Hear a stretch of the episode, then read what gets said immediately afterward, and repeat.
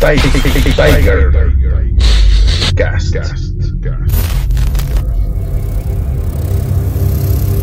Activate our digital devices and initiate our programs.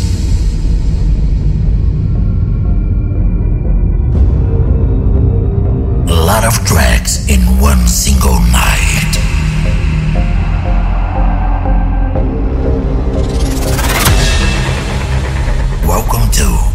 DJ Kevin Tiger Stage. Cast. Segunda, segunda tem, tem- temporada. Porada, porada.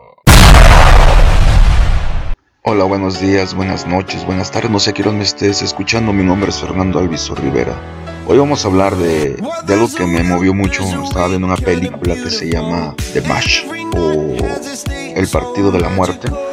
Esta película trata de que unos jugadores ucranianos se enfrentan al, a la nazi de Hitler en un partido y se salvan y todo esto. Ahí podemos ver a personalidades como Sylvester Stallone, Pelé, Bobby Moore, este, por ahí se me va otro, pero de eso trata, ¿no? Y vamos a tocar esa, esa historia. Viendo que se viene la Segunda Guerra Mundial, pues paran la mayoría de las ligas. Aunque no impidió que se siguiera jugando fútbol. Incluso en el frente, por haberse desencadenado la Segunda Guerra Mundial, se suspendieron los torneos del 42 y se había postulado para el Mundial de la FIFA Alemania y Brasil como sede. Luego de 12 años de ausencia de guerra, pues en 1950 vuelve la Copa del Mundo, ¿no? Bueno, pero esa es otra historia. Eh, ya concentrándonos a lo que viene, eh, la Unión Soviética tenía, en, especialmente en Ucrania, en la, década, en la década de los 30, un equipo muy poderoso que era el Dinamo de Kiev, que formaba parte de la sociedad, sí, de Dinamo, vamos, vamos ya a la redundancia. Había sido formado entre la unión del- de la policía y el ejército ro- rojo de la Rusia soviética de aquellos tiempos. En 1938 el Dinamo de Kiev logró un cuarto lugar en la Liga Nacional, anotando 76 goles. Pero luego el equipo fue perdiendo hasta obtener pésimos lugares en la liga entre el 39 y 40. Estamos hablando de 1900, chavos. En la temporada de 1941 eh, nunca se completó ya que Alemania invade la Unión Soviética el 22 de junio de 1941. Así que varios jugadores del Dinamo de Kiev fueron reclutados y partieron al frente. Cuando los alemanes eh, se acercaron a Kiev, los demás jugadores que quedaron en la ciudad fueron ayudados por la defensa civil de la ciudad. El éxito inicial permitió que la caída de Kiev, una de las mayores ciudades de la Unión Soviética, varios de los jugadores del Dinamo de Kiev que sobrevivieron al ataque se convirtieron en prisioneros y algunos fueron, te digo, fueron mandados a guerra y otros fueron mandados a la, a la zona de concentraciones, a estos lugares que fueron terribles en la Segunda Guerra Mundial. Entre aquellos soldados, después de haber escapado con vida del campo de prisioneros, se llama Nikolai Trushevich. Este era el portero del, del Dinamo de Kiev, muy bueno, por cierto. El estallido de la guerra había acabado por disolver su equipo y Truchevich sobrevivía al frío y al hambre en absoluta mediocridad y pobreza. Fue entonces cuando Joseph Kodik, un panadero de origen alemán, reconoció a su ídolo porque este lo, lo idolatraba, no le iba al Dinamo de Kiev, un alemán. Y entonces decidió darle trabajo en una panadería. Entonces dijo, bueno, oye, ¿por qué no reclutas a tus excompañeros, no? Y lo traes para acá, aquí les doy trabajo y formamos un equipo. Y entre, la, entre esa harina y levadura nació el FC Star. Le puso así para no, no ocasionarse problemas con el Führer ni con el mandato de la Alemania, ¿no? Entonces, entre tantos de los integrantes podemos encontrar Nikolai Truchevich, Miklai Pushkin, Iván Kushmenko, Malakar Golbanchenko, Milkalai Strabowski, entre varios más. Todos, todos presentaban un aspecto físico pues, muy malo, hasta el punto de que alguno- algunos ya traían neumonía, la mayoría no comía muy bien, su estado físico pues no, no, no representaba un, uno bueno para competencias en el fútbol. Entonces, ya en el territorio conquistado en 1942, Ucrania, ya como territorio conquistado, empieza a hacer una series de partidos de fútbol. Pues fíjate que es un dicho muy mexicano. Este señor Kodik, el que, el que funda el FC Star, le puso una vela al diablo y otra a Dios. E, y después de cobrar un buen de dinero por adelantado, obligó a sus futbolistas, a estos chavos que estaba protegiendo, a jugar fútbol contra los nazis. Gracias a los, a los generosos donativos de sus compatriotas, los jugadores del Start consiguieron 11 camisetas rojas, 11 pares de calcetines remendados y unos cuantos pares de botas viejas. El 7 de julio de 1942 jugaron su primer partido.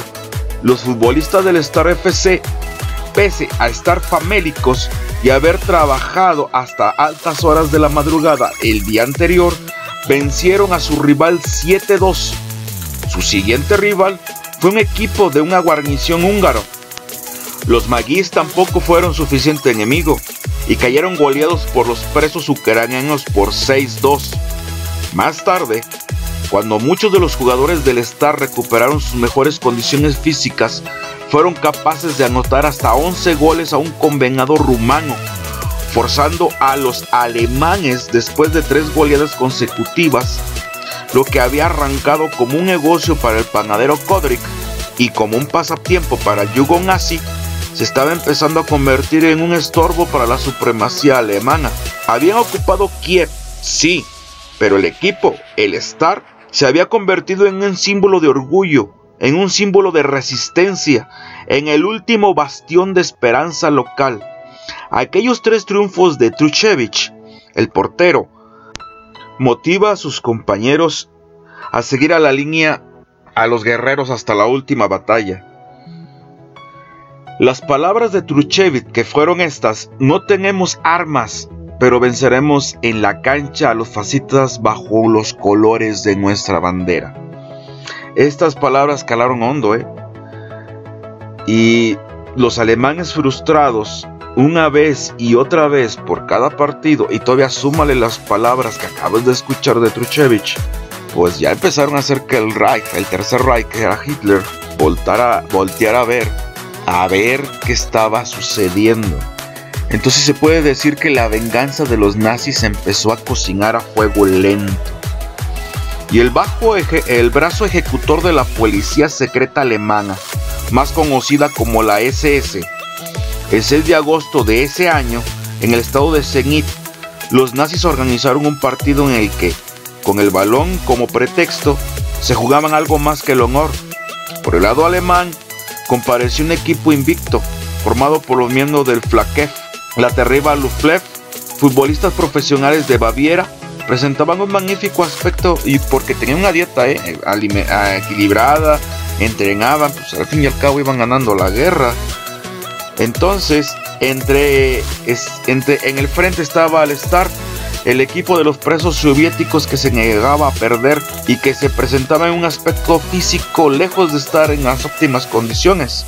Lucían uniformes rojos, algo descoloridos, vestían overoles eh, recortados y calzaban botas de trabajo, a pesar de que los prisioneros no habían comido un día antes y de que la mitad del equipo estaba en los huesos, algunos oficiales alemanes decidieron dar instrucciones pertinentes para coaccionar a los soviéticos. A Truchevich y compañía les aconsejaron, y te lo entrecomillo, aconsejaron que no se emplearan a fondo, y el árbitro fue designado a dedo, con la recomendación de mirar para otro lado en caso de que los alemanes patearan, parieran o hicieran algún que otro chanchullo, como decimos aquí en México, o sea, trampa.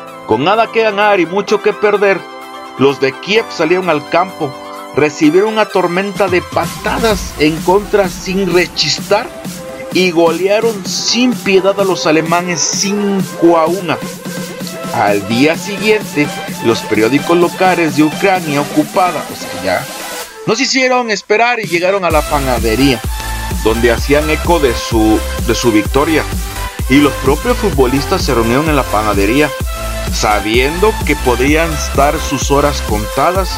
Esa confirmación les llegó cuando al día siguiente la SS les informó que el día 9 de agosto se enfrentarían en otro partido para la revancha.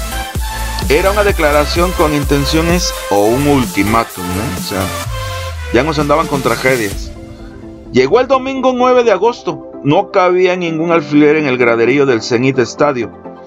Las tribunas estaban ocupadas por oficiales nazis y las galerías por miles de ucranianos custodiados por alambres de espino y cientos de soldados. Antes del choque, un oficial de la SS entró al vestuario ucraniano, miró a los prisioneros de guerra y se dirigió a ellos en ruso, utilizando un tono autoritario y solemne, y dijo lo siguiente, soy el árbitro, respeten las reglas y saluden con el brazo en alto, es una orden. Los alemanes, camiseta blanca y pantalón negro, siguieron las instrucciones al pie de la letra. Ellos, al grito de High Hitler levantaron sus brazos, pero de forma espontánea los panaderos exclamaron Frisch Cultura. Esto era un lema ucraniano o soviético que quiere decir viva el deporte. El Star jugaba con una camiseta roja porque no tenía otra.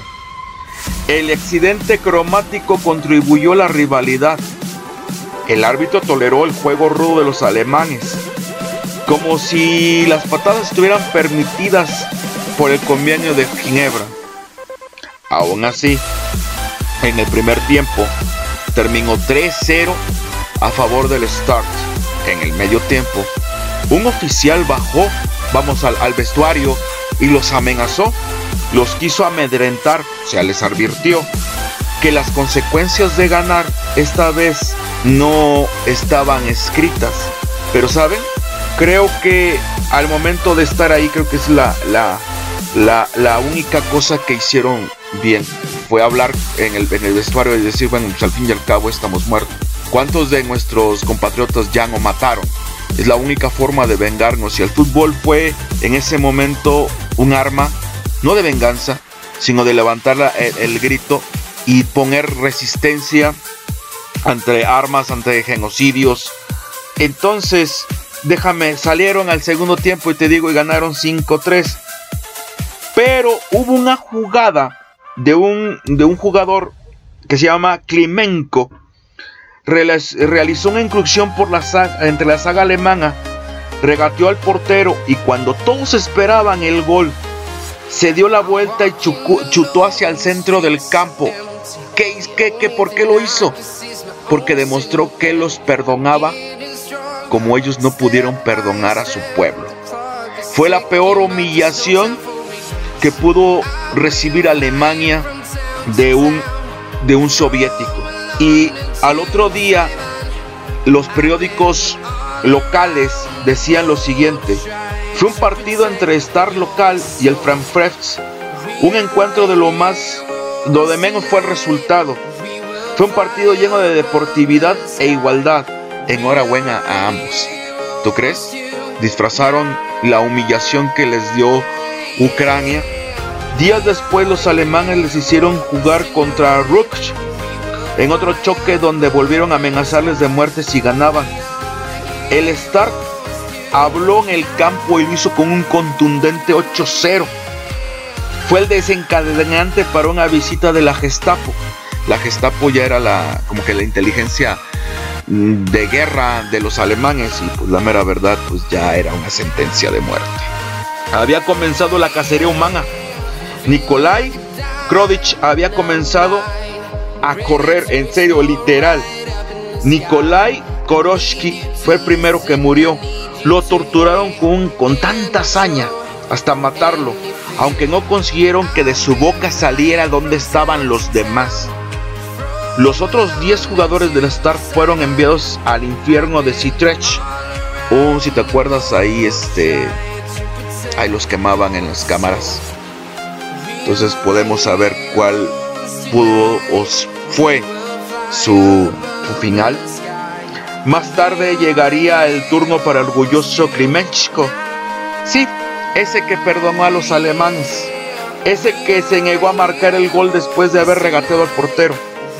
Al que se asesinaron a sangre fría por la espalda. Porque no lo pudieron ver a la cara.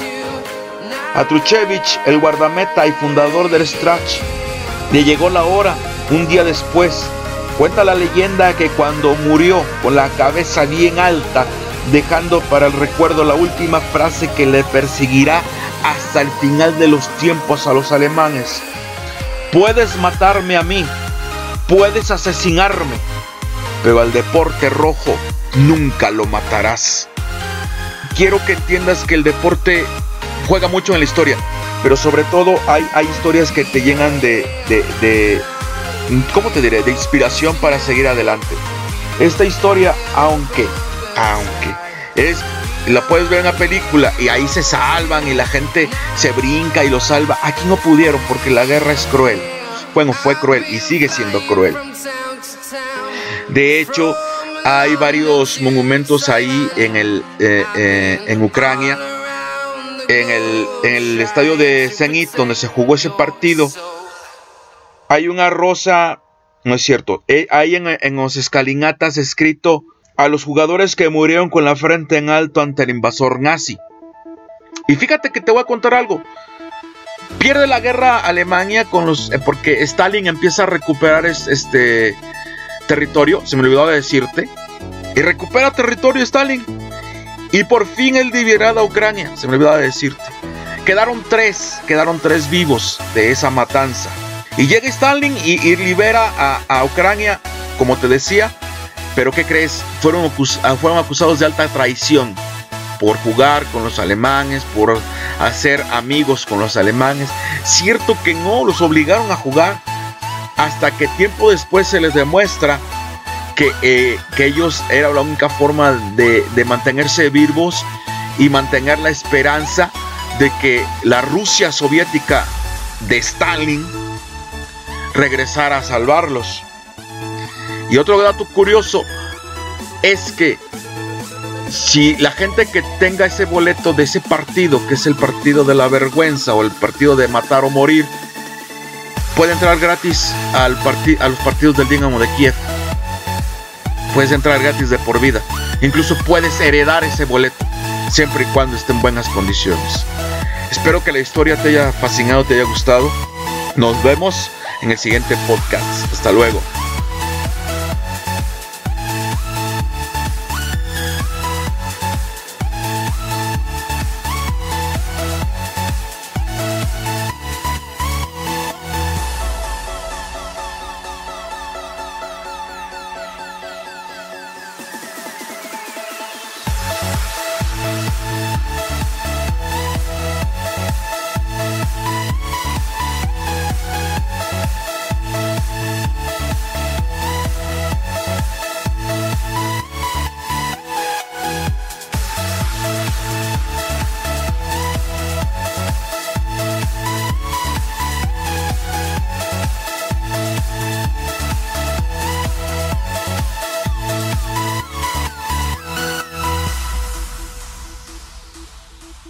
Thank